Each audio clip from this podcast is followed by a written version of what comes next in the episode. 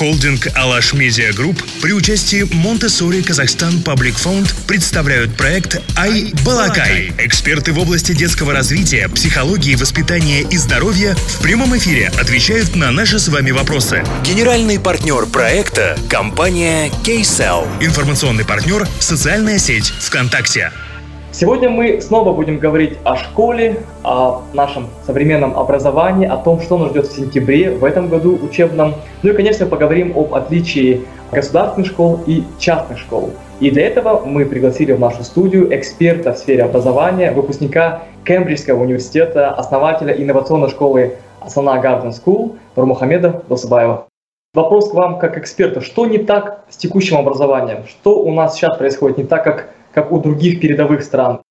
Мы можем, сравнивая с развитыми странами, понять, что на самом деле у нас есть э, несколько ключевых моментов, которые стоит серьезно улучшить. Именно это э, финансирование сферы образования, э, чтобы качественное образование было доступным для каждого казахстанца. На сегодняшний момент мы знаем, что в Казахстане существует ряд школ, которые делятся между собой, собой на школы, которые э, финансируются государством, то есть государственные школы.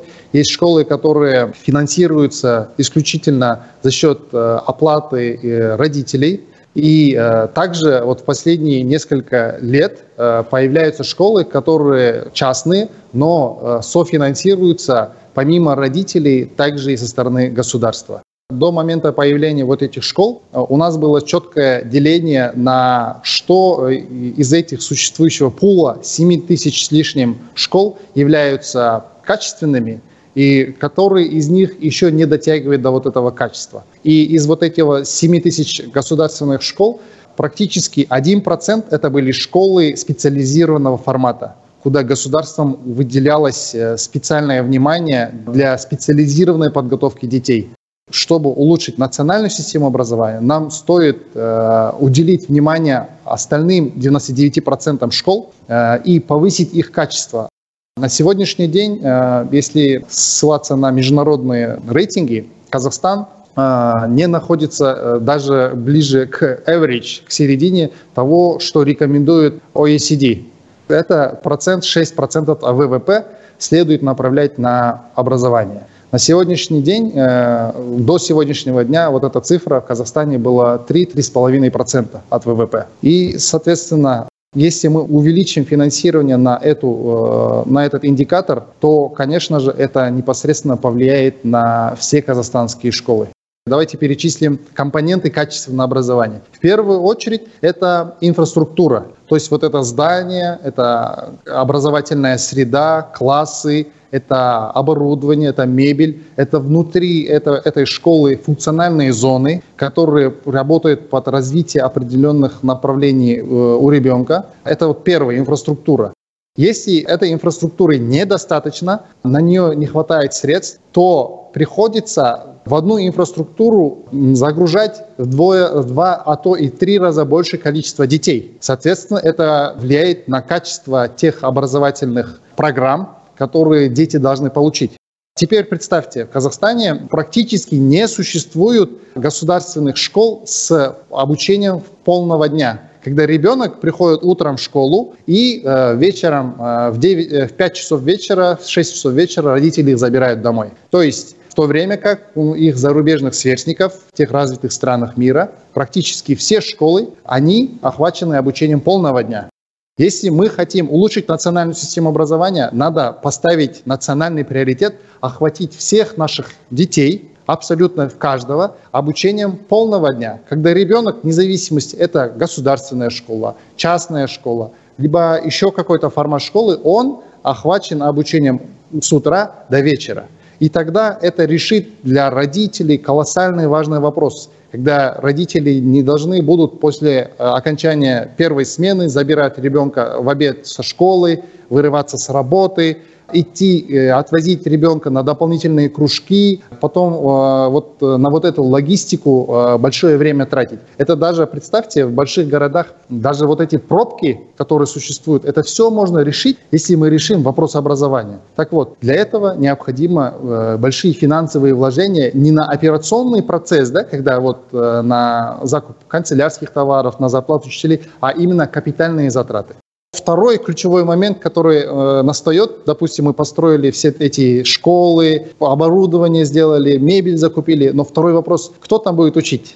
Кто будет пользоваться вот этими всеми, как бы скажем так, дарами современности да, в этих школах? Конечно же, это педагоги. Поэтому второй ключевой вопрос – это подготовка нового формата педагогов, которые владеют всеми технологиями, которые увидели мир и культурно сами очень богаты, и которые готовы делиться с детьми не только вот в какой-то одной школе, а во всем Казахстане. Конечно, детям кажется, что в школе весело, в школе интересно, но если мы говорим о том, что у них с утра до вечера предметы, уроки, но это ведь колоссальная эмоциональная и физическая в том числе нагрузка. Насколько это правильно?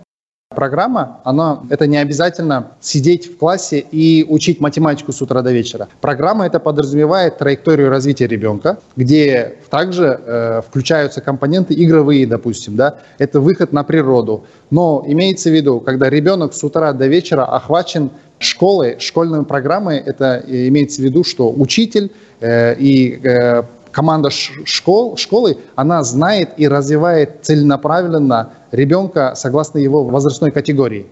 Мы видим, что нас не устраивает там инфраструктура, может быть, это подход в обучение, расписание, много чего не устраивает. И мы просто критикуем и просто, либо мы молчим и просто видим, что что-то не так. Но если мы, родители, соберемся, соберем подписи, попросим, обратимся к руководству школы, что мы хотим, чтобы школа менялась, то наверняка руководство услышит. И руководство начнет э, принимать эти предложения и допускать родителей в управлении школой.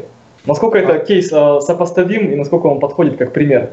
От со стороны родителей должно быть, скажем так, такое требование, да? Просто а директор должен быть, э, он, мы должны чувствовать его, что он есть, понимаете, да?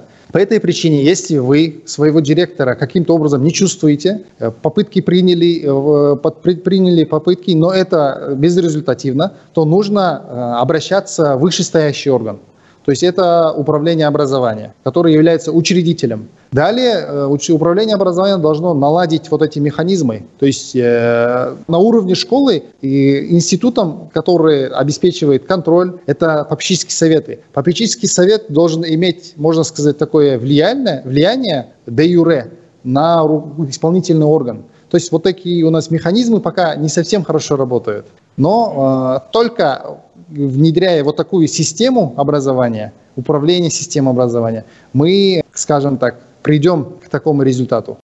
В этом году учебном, наверное, все школы ожидают самое большое, наверное, так, испытание. Это переход в режим онлайна. А в прошлый учебный год показал, что не все школы к этому готовы и не все родители к этому готовы. Что нам, современным родителям, ожидать в новом учебном году?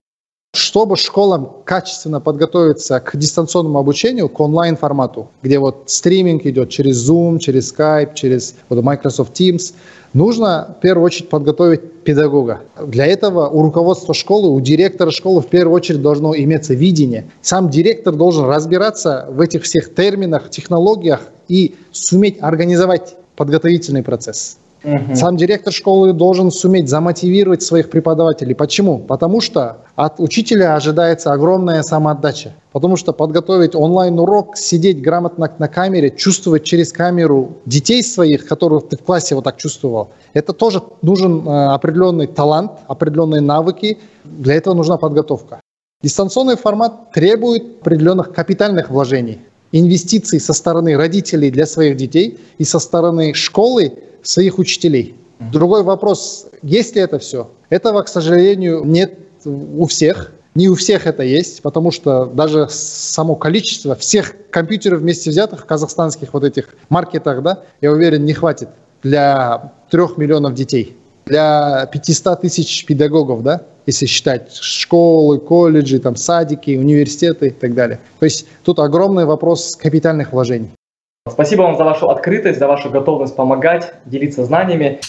Все выпуски проекта «Айбалакай» смотрите в 20.00 в прямом эфире во Вконтакте tenvinews.kz каждый четверг и воскресенье.